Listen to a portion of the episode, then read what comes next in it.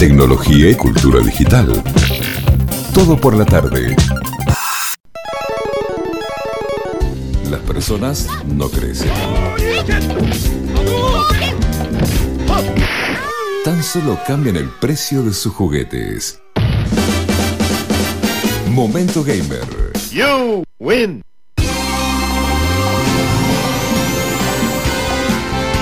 Y no, no estoy sola. Porque además del equipo que me acompaña acá en el estudio, ahora llega él. Llega su momento. Llega nuestro amigo. Hola, Fichi. ¿Cómo estás? Fichi, ¿estás? Qué feo cuando uno quiere esforzarse por la presentación y después no, la gente no le responde. ¿Será que se ofendió o qué habrá pasado? ¿Cómo? Estará muteado, no sé. Fichi, ¿estás muteado? Desmuteaste para contestarnos. No, no estoy, no estoy ¡Ahí está! ¡Vamos, Fichi! no sé qué pasó, qué horror. Estamos ajustando unas cositas por acá, pero bueno, nada, salió. Estamos. Yo gritaba, lloraba al micrófono. ¡Por favor! No, bueno. Estoy aquí, estoy. Escúchenme. No me ven, no me escuchan. Terrible, Eh. terrible la sensación de alienación. Es- una, quizás sea una metáfora sobre el mundo tecnologizado, ¿no? La Eh, forma en la que uno está conectado, pero no está conectado en realidad. Eh, La verdad, qué, qué profundo. ¿Qué, ¿Cómo profundo, arrancaste, arrancaste meditativo? Y hoy tengo buenas noticias, así que tenía que ser un bajón, una Ah. pálida, algo, algo bien, bien low para Eso empezar. fue lo que pasó. bueno, pues, Eso era, Sí, era la energía. El equipo sintió la energía positiva viniendo de tu lado y dijo, pará, tan fácil no puede salir todo. Claro. dijo, este no debe ser Fichi. Alguien le, le duplicó la cuenta. Claro, me hackearon el Facebook, me hackearon el Claro. micrófono, todo. Che, ¿te fijaste vos y qué, qué onda los datos? Yo tengo muchas cuentas de Facebook y cuatro de ellas están, están hackeadas, así que tres las borré, una le cambié la clave. Yo eh, acabo de fijarme y no todos los datos, pero algunos me lo, me lo chorearon. ¿Vos podés creer? Sí, sí, sí, sí, Sí, puedo, sí, puedo creerlo. creer. o sea, pu- puedo creerlo perfectamente porque, porque la verdad que son, ya es una cosa que pasa cada dos, tres meses, Sí, que sí. encontramos nuestros datos eh, de alguna base de datos, de cosas que por ahí ni nos acordamos cuando nos suscribimos y aparecen mágicamente. O sea, si mañana hackean la base de datos de Hi-Fi o de MySpace o de Fotolog, voy a aparecer ahí. Espero que no hackeen el Fotolog porque sería terrible para mi imagen. Ah, aunque sea. Hay muchas fotos que no quiero que salgan a la luz. Eh, aunque no, sea. hubo eh, digamos, flequillos desafortunados. no sí. sé, claro. no sé en tu caso, pero aunque sea a mí si me hackean el Fotolog, que igual no te- tenía Flickr, no tenía Fotolog. Pero, mm, ¿cómo se llama? Eh, creo que el mail que tenía ahí ya caducó, así que nada. Ah, sí, sí. Eh, Como que ya por, por pasó. suerte los mail- el mail lo tengo, lo tengo encriptado como Bitcoin, lo tengo con eh, una clave imposible, tengo un aparatito, tengo una aplicación de notificación en distintos, en distintos dispositivos. Dispositivos. Entonces, el mail, el, el- mail complicado. sagrado, el mail que uso para conectarme con todo es muy difícil. Pero los otros mails y un montón de datos que sí pueden usar para, para suplantar identidad, que es más o menos para lo que lo usan, que es agarrar una base de contactos mías y enviar un mail con mi nombre y ahí hacer lograr que este que salga ese clic mágico eh, con lo que vos decías, ¿no? Con participar de un concurso, mandarle unos millones a un príncipe nigeriano. Claro. Por favor, el príncipe mm, está, está, está sufriendo. Está sufriendo. Sí, sí, yo- van, van 20 años ya de príncipe Hace nigeriano como, y nadie hace como ayuda. Yo- 25 años que no le dan bola. Bueno, en realidad. ¿Cómo es sí, la gente? Alguno le, ha- alguno le habrá dado bola. Porque Ah, si no hubieran cambiado de príncipe, aunque sea. No, a- a- algunos de bueno, hay una lógica detrás de todos estos engaños que es que eh, hay una razón por la que es el príncipe nigeriano. Como estos engaños son necesitan de gente que sea muy que se crea cualquier cosa y que realmente tenga muchas ganas de escapar a un mundo de fantasía. eh, la- son engaños así ahí. de ridículos. ¿Cómo? O viva ahí. O viva, claro, o viva, o viva en un mundo de fantasía, totalmente. Eh, por eso, por eso son, eh, son tan ridículos, porque tiene que ser increíblemente ridículo como para poder pasar la barrera hasta llegar a la gente que va a. Los más, más que va- crédulos. va- uno- los más, más, más, uno más. puede estafar hasta el final. Eh, La gente que va a terminar dando la, la clave de la cuenta de banco, bueno, esa es la gente que se cree lo del príncipe nigeriano. Claro, es como tipo lo que normalmente uno piensa que los filtros funcionan para conseguir de repente a los mejores candidatos para alguno. En este caso, es como la inversa. O sea, En sí, este son- los mejores buscando- candidatos, estamos- pero no por las mejores cualidades. Claro, los más viables, pero no los mejores. Claro, claro. Bueno. Eh, así que bueno, a, a proteger las cuentas. Eh, cambiar las claves, que mal no viene. Eh, no, no, no viene mal, no viene mal. Y a- aparte, Google tiene un sistema que no mucha gente lo conoce porque no sé por qué no manda muchas notificaciones de esto, pero si uno entra a la sección de contraseñas de Chrome, eh, le dice cuáles fueron los últimos tipo 7 u 8 hacks. Entonces, le, a uno le dicen, tenés estas 15 contraseñas comprometidas, anda a cambiarlas o por lo menos eh, desasociarlas de tu mail. Claro. O bueno, terminá de darle el resto de los datos, así ya está. O sea. Claro, claro, entregate por completo, está, entregate por completo al príncipe. El- a medias no. A medias no. Totalmente, ese- ese es- ese es- esa es la filosofía de Google. Todo o nada. Eh, pero bueno, no venías a hablarnos de Facebook y de Google hoy. ¿O sí? No, no, no. Ah, no de esas dos empresas, sino de la tercera, de la triada mágica de la Ah, tecnología. Pa. Aparte dijiste es- buenas noticias, así que quiero pasar a eso. Son buenas noticias, relativas. Hay gente que no, no los considera buenas noticias porque, bueno, tienen. Es una empresa que genera eh, emociones fuertes, emociones eh, positivas y negativas.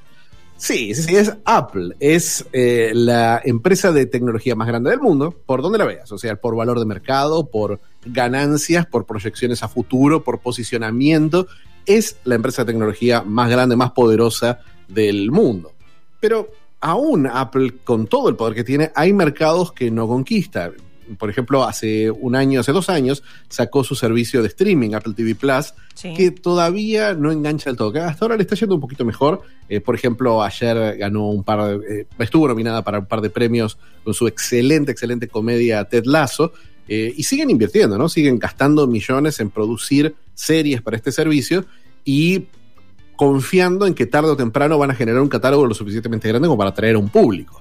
Y con un perfil todavía más bajo que el de Apple TV Plus, sacaron Apple Arcade, que es que es un servicio es un servicio como Game Pass de Xbox, es un sí. servicio la, la misma idea está, es el Netflix de los videojuegos. Uno tiene uno paga un fijo y puede jugar una cantidad de X de juegos. En este momento son eh, 180 los juegos que ofrece Apple Arcade.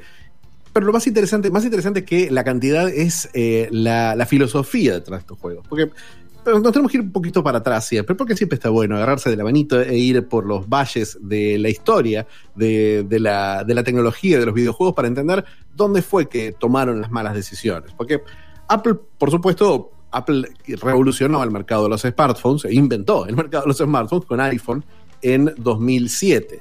iPhone fue un éxito, no solamente iPhone, sino la App Store, la tienda donde se vendían aplicaciones. Las aplicaciones, los juegos y, y programas de, de Apple costaban un dólar, dos dólares, las más caras costaban cinco dólares, pero eran jueguitos y cositas y aplicaciones y versiones simples de las aplicaciones que uno usaba para negocios. Pero en 2009 introdujeron lo que sería el gran cambio, el gran cisma en la, en la economía de los juegos y en, la, en el negocio de los videojuegos, que fueron lo que se llama las eh, microtransacciones. Era algo que ya habíamos visto en Facebook, en juegos tipo Farmville, pero ahora lo veíamos en juegos más sofisticados para Apple, para, para iPhone y también obviamente inmediatamente después lo vimos en Android. La, la idea es que ya nadie compraba un videojuego para celular, sino que uno se bajaba un juego de forma gratuita y compraba eh, vidas, compraba pollitos, compraba casitas, Los compraba extras. energía. Uno compraba los extras, pero obviamente con los, los extras terminaban costándole más a uno que la trilogía God of War en PlayStation 4. Entonces, Pero en el, cuotas. el negocio. Eh, eh, pero en cuotas, uno ni se daba cuenta, pero decía, ¿cuánto yo gastaba en Farmville? Ah, 480 dólares. Bueno, eh, y uno se tiraba por la ventana. pero la, la filosofía fue esa y funcionó muy bien. Funcionó muy bien con, con juegos como. obviamente teníamos Angry Birds, hablando de tirar por la ventana, teníamos eh, Fruit Ninja, tenemos Candy Crush, eh, Clash of Clans y las versiones eh, portátiles de juegos un poquito más modernos como Fortnite. El negocio de Apple siempre fue el, el desarrollador se lleva un 70% de las ganancias y Apple se lleva un 30%, que es un buen negocio porque Apple no tiene por qué hacer nada y recibir un porcentaje. Pero en los últimos años, creo que lo hablamos un poquito el año pasado, las, las empresas no, no están muy de acuerdo con que Apple por no hacer básicamente nada, porque Apple no... eh, hay tantos juegos, tantas aplicaciones que Apple no tiene forma de, de aumentar la visibilidad de un juego o sumarle nuevos jugadores, sino que el marketing, eh, el posicionamiento, todo lo que, todas las campañas publicitarias se encargan las mismas empresas. Apple no hace nada. Entonces ese 30% solamente por la plataforma parece un poco mucho. Tanto que eh, fue una batalla que terminaron ganando a medias. La batalla fue de, la empezó Epic, el estudio de Fortnite, que dijo, ya no voy a pagar ese 30%, eh, quiero pagar un 15% y ni un centavo más. Y Apple bajó el porcentaje a 15, pero no a los estudios grandes, sino a los más chicos. Si uno tiene un juego que genera menos de un millón de dólares en la App Store, uno paga solamente el 15% a Apple. Uno pasa el millón de dólares y paga ya el 30%. Es como es beneficioso para los nuevos estudios, pero para los grandes sigue siendo un muy mal negocio comparado con, qué sé yo, por ejemplo, Sony, eh, Microsoft, el mismo Steam en PC, son tiendas digitales que ofrecen una ofrecen un mejor posicionamiento, tienen menos juegos y ofrecen un acceso un poquito más eh, amigable para nuevos usuarios, que ese es el gran problema hasta ahora. Entonces, hay como un quiebre, por un lado, en lo económico, en que los juegos que se hacen para estas consolas son estos juegos que son gratuitos y donde se compra en cuotas, lo que cambia mucho el diseño de un juego. Entonces, en estos juegos uno, uno termina pagando, eh, uno termina eh, generando mecánicas de adicción y termina haciendo juegos que sean infinitos para poder sacarle plata al jugador hasta el fin del mundo. Que, bueno, no está mal, ellos en, un universo capitalista ellos pueden sacarle toda la plata que quieran a los jugadores, pero limita en sí el atractivo de los juegos y las capacidades creativas de los juegos. Con, con Apple TV, con el servicio de streaming de series y de películas, Apple quiere algo que sea eh, artísticamente relevante, que sea, que sea culturalmente relevante y hasta ahora los juegos de celular son, es casi despectivo, ¿no? Decir un juego de celular, es como... Sí, sí, sí, no, no, no es... eh, no es la principal. No es, no es a lo que. Digamos, el creador de videojuegos no tiene el sueño de llegar al juego. no sé si lo estoy diciendo. No. bien. Eh, no, no, no, como- definitivamente. O sea, tienen sueño de hacer plata ¿eh? y a veces, y esos son los juegos que a veces. No, pero digo, plata, a nivel, tipo, si, si un día quiero que mi juego llegue a, no, la frase no termina un celular.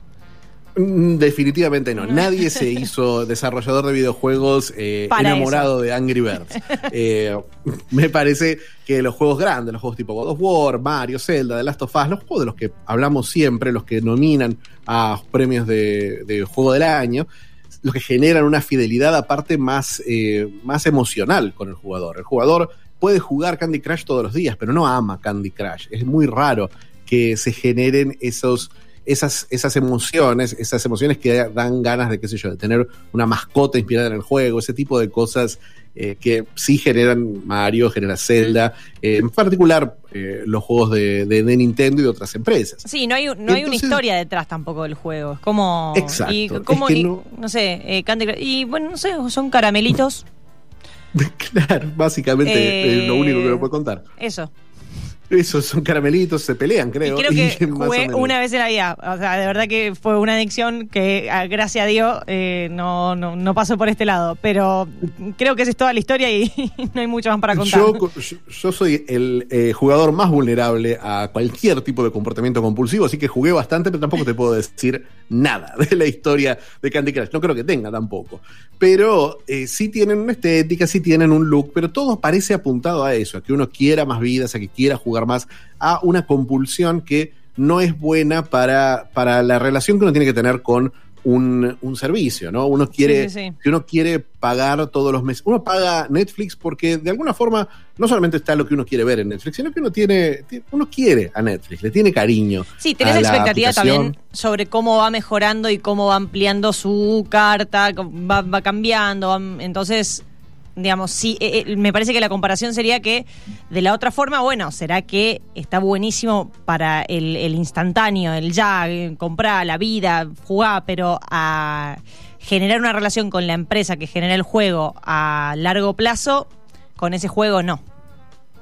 No, totalmente. Con- No se genera una relación a largo plazo y tampoco se pueden armar cosas como el exitoso servicio Game Pass de Xbox, que funciona como Netflix. Es una suscripción mensual que te da juegos eh, que no, no requieren un pago adicional por tu parte. Eh, Este sistema, Apple Arcade, se lanzó en 2019 y es básicamente lo mismo. Es una suscripción básica de 5 dólares, con acceso a un catálogo de cientos de juegos que se pueden jugar con, eh, con una enorme gama de teléfonos. No es, no es, necesario tener el último iPhone para jugar estos claro. juegos.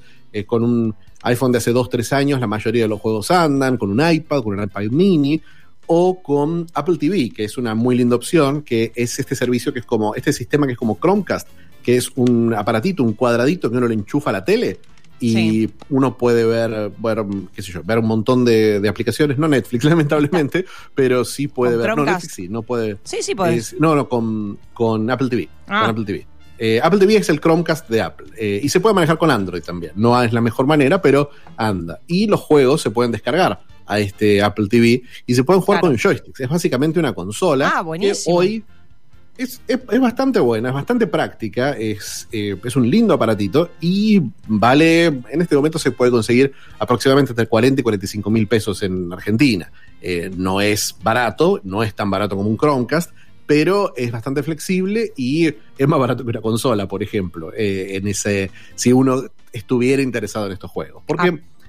los, el, la filosofía de juegos de Apple Arcade es, es independiente, es eh, quieren juegos que sean cool, quieren juegos que sean estéticamente agradables, interesantes, innovadores, eh, que llamen la atención a gente que por ahí no es gamer.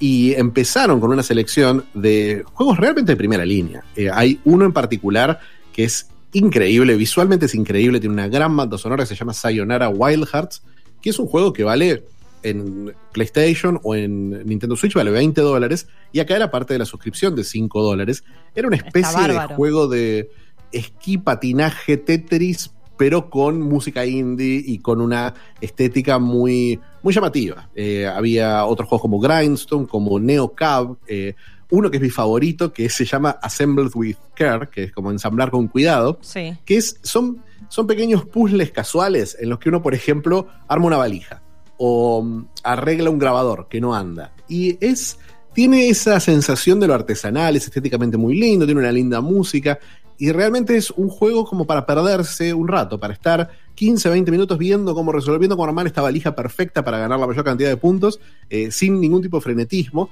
pero con, con este atractivo, con esta, con esta sensación de que uno está en un ambiente curado, de que hay una mentalidad, hay una lógica atrás de lo que uno está, de lo que uno está descargando. Es interesante Y lo hasta ahora- Perdón, Sí. termina.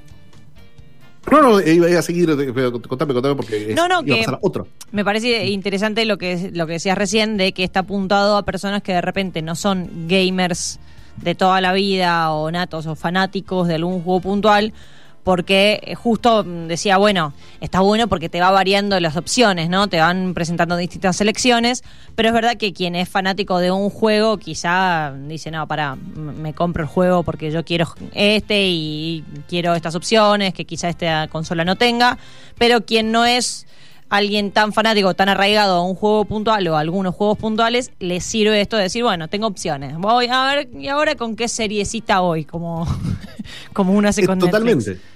Totalmente, es eso, es, tener Netflix y decir, bueno, uno se pone Netflix por ahí por Stranger Things o, o en su momento por House of Cards, pero de ahí van descubriendo cosas. Aparece un día eh, Queen's Gambit y uno dice, ¿qué será esto? Y es una linda sorpresa. Me pasó la semana pasada con una excelente serie que se llama La Serpiente, Ah, que mirá. me pareció uh, una serie terrorífica de un asesino serial en los 70 eh, Oh, muy me loca. encanta, me encanta. ¿Cómo? Para repetirme el nombrecito, porque ya la voy a poner en el tipo, ¿viste? En, en los, en los favoritos. Eh, Se llama, se llama La Serpiente y está realmente muy buena. Pero es una de esas cosas que no tienen publicidad, no tienen nada, eh, con un par de actores conocidos, pero muy, muy linda. Y esa es la, la lógica que está teniendo Apple Arcade ahora. Y con una inversión mayor también. O sea, sigue manteniendo esa estética, pero se asociaron con una serie de estudios japoneses en estos últimos años y empezaron a hacer juegos en secreto, absolutamente en secreto. Tanto que eh, el 1 de abril salieron 30 juegos, uno de los cuales tenía cierta promoción, pero la mayoría no, y fue una sorpresa. 30 nuevos juegos de altísima calidad, a la altura de cualquier juego que uno pueda comprar en una Nintendo Switch, por ejemplo. No quizás a la altura de los grandes juegos de Nintendo, pero sí juegos de primera línea, la verdad. El más impresionante se llama Fantasian, o Fantasian, se escribe por si lo quieren googlear.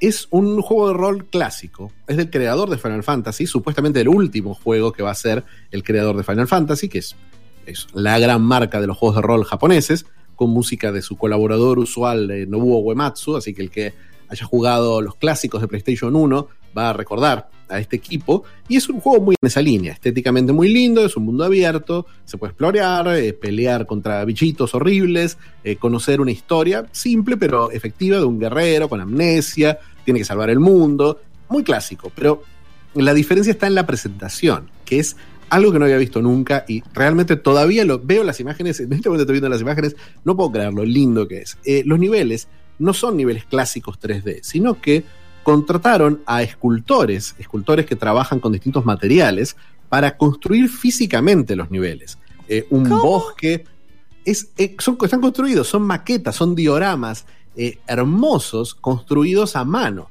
Entonces uno está recorriendo un pueblo y el pueblo parece un objeto, parece que uno estuviera recorriendo una escultura. Eh, O sea, ellos está- lo, lo construyeron y después filmaron con eso. Con- no- no- lo construyeron y después usaron fotografías de varios ángulos usando una técnica que se Para llama hacer el render. fotogrametría.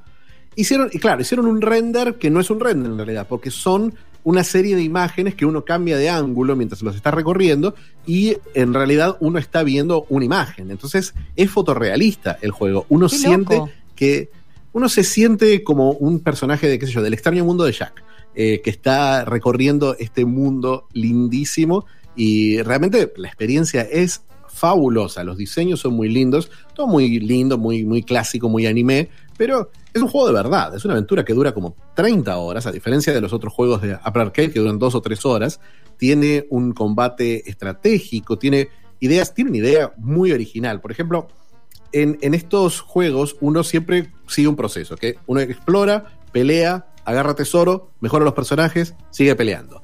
Y, pero acá uno puede, en vez de explorar y pelear, explorar y pelear, explorar y pelear, capturar a los monstruos con una especie de, de aspiradora dimensional que Sí. llega un momento que se llena y uno en vez de pelear, eh, tener 20 peleas con tres monstruos, tiene una pelea épica contra 60 monstruos. Es una locura porque se presta mucho al juego en celular. Uno puede explorar tranquilo y después cuando sabe que listo, ya está, ya terminó su sesión, dice, bueno, ahora que termine la sesión, me voy a tomar 10 minutos para bajarme a estos 60 monstruos. Y es una pelea épica que es un cierre muy satisfactorio de la sesión de juego. Realmente parece una idea genial, un uso del celular que no, no lo había visto, pero la verdad es una gran sorpresa. Para mí, uno de los grandes juegos del año por ahora, Fantation, eh, que por ahora es un exclusivo de Apple Arcade. Así que tienen que robarle el iPhone a su amigo millonario o, eh, o hacer como estábamos, estábamos considerando con unos amigos eh, de comprar a través un de iPhone sitios. de- en grupito. Eh, comprar- no, como- comprar un Apple TV en grupito Ah, y bueno. pasárnoslos y después y después ponerlo de vuelta en el mismo sitio para venderlo, pero o, o seguir suscriptos. Pero realmente que un juego genere ese tipo de estrategias delirantes a, a estos otakus lamentables que somos, eh, me parece que está, que está, está muy bueno. Pero Uno se las arregla. Hay que encontrar las uno se, las, estrategias. uno se las arregla, especialmente porque no, no es el único. Ese es buenísimo. Pero aparte salió eh, World of Demons, Mundo de Demonios, que es un juego de pelea también, con un estilo visual increíble, eh, en estilo tipo grabados japoneses, lo que se conoce como ukiyo-e, que son, son esos grabados en, hechos, hechos en madera e impresos, eh, muy de fines del siglo XIX, que uno, uno siempre ha visto ilustraciones de, de monstruos y demonios eh, de, libros clásicos japoneses. Y bueno, esto es una. Es un juego de pelea muy, muy clásico, un juego de combate tipo Devil May Cry, tipo Bayonetta, pero con esta estética. Es fabuloso, es un muy lindo juego de acción. eh, y otros 28 más, que incluyen, eh, qué sé yo, una versión de NBA 2K que se llama Arcade y que está a mitad del camino entre el simulador y algo tipo NBA Jam, con todas las licencias oficiales de, de equipos, todo, y pagando los mismos 5 dólares de suscripción. Un juego de golf, eh, un juego de Star Trek que tiene muy, muy linda pinta, eh, un juego, una, una, una remake de un juego clásico educativo que se llamaba Oregon Trail, que está, que está muy buena esta, esta versión. Y aparte, un montón de clásicos eh, antiguos de juego pam, tan antiguo como puede ser un juego de celular, ¿no? Pero, qué sé yo, Fruit Ninja, eh, una versión de Minimetro, una versión de Monument Valley, juegos que en su momento eran los juegos más importantes de, de iPhone y ahora están todos disponibles, todos eh, sin un costo por separado. Son 180 juegos, realmente es una oferta que en dos años, casi en silencio y con este golpe que dio ahora, la verdad que Apple, yo creo que nos sorprendió a todos. Nadie esperaba que, que apostara tan fuerte de vuelta a Apple por el gaming. Eh, definitiva, o sea, como que está buenísimo mientras tengas el dispositivo.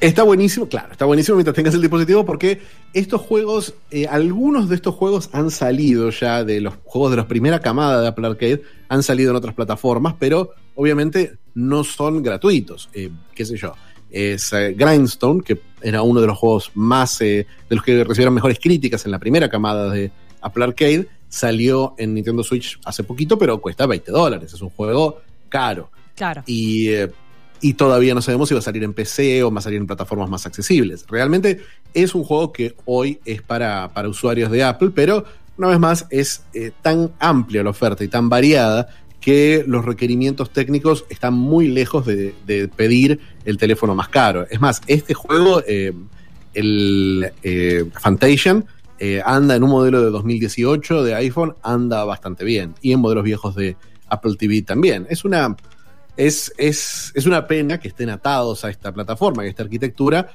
pero también es interesante que entre un nuevo contendiente dentro de un mundo tan cerrado. Tuvimos ya el fracaso de Google con Stadia hace, hace unos meses y eh, la verdad que daba pena que alguien, que, que una, una, empresa de tecnología tan grande, que había hecho una inversión tan fuerte, se vaya del mercado porque y claro, porque siempre mientras más competencia hay, eh, más, más obligan a los demás eh, estudios a generar mejor contenido. Se beneficia el consumidor. Precios. Eso es, esa sería, sería la lógica. Eh, a veces pasa, a veces no, pero. Bueno, pero cuantas más, más opciones, no. mejor. Y cuantas más opciones, de como decís, también se apuran entre, uno al otro por, por mejorar la oferta. Totalmente. Y estos, como estos son, no son juegos desarrollados por Apple, sino por estudios independientes, si uno tiene paciencia, tarde o temprano quizás pueda jugar la edición de Fantasia para PlayStation 5 o para PC, que sería muy, muy lógico, hermoso, muy probable. Hermoso, hermoso, hermoso. Al final sí eran buenas noticias. Al final eran buenas, eran buenas noticias. Son malas noticias si uno, si uno tiene ese, ese FOMO y sabe que, como me pasa a mí, por ejemplo, y sabe que no le puede pedir el teléfono a su amigo millonario durante seis meses, por ejemplo, para jugar todos estos juegos. Y no, no está bien visto pedir, no, pedir prestado un teléfono por seis meses. Es solamente porque no está bien visto, si no. si, si, no lo haría, si no olvidate, lo haría tranquilamente. Olvidate. La verdad que nunca, nunca las reglas sociales han sido un límite para el gamer que, que tiene ganas de jugar lo que tiene ganas de jugar. No, no, no, se, se, sacan, se sacan. Y bueno, unos loquitos, ¿viste? Eh, unos, unos loquitos. Así son. Así son, ¿viste? Así, Así son. son. digo, como si no, no fuera. no se hacía cargo. Del clan. Ellos, ellos. No, yo, yo, a mí no, yo no soy vicioso. No, no, no. Jamás. ¿Cómo, cómo puede ser? Tremenda indignidad. Muy bien, Fichi. Así que bueno, con esta novedad de Apple Arcade, para quienes ya tienen iPhone o Apple TV, una gran noticia. El resto esperará que sus amigos descarten el iPhone que tienen para prestárselo un rato. Eh, pero bueno, buenas noticias. Buenas, buenas, buenas positivas. Noticias, positivas. Bueno, eh, esperamos que sigas en esta línea la semana que viene o no. Quizás nos sorprendes con otra cosa. La semana que viene seguramente no vamos a tener más nada. novedades. Vamos a tener más novedades de Microsoft y de las cosas que, que, van a presentar este año, así que yo confío que van a ser buenas noticias. Bueno. Eh, no voy a prometer nada por las dudas, pero confío en que lo van a hacer. Pero tenemos, fe, tenemos, tenemos fe, tenemos fe. Tengamos fe, tengamos fe. Muchas gracias, Fichi. No, por favor. Un beso grande. Hablamos el lunes que viene. Hasta el lunes. Chau, chau. Chau. Ahí pasada entonces, arroba fichinesco Ignacio Sainz con su momento gamer. Tecnología y cultura digital. Todo por la tarde.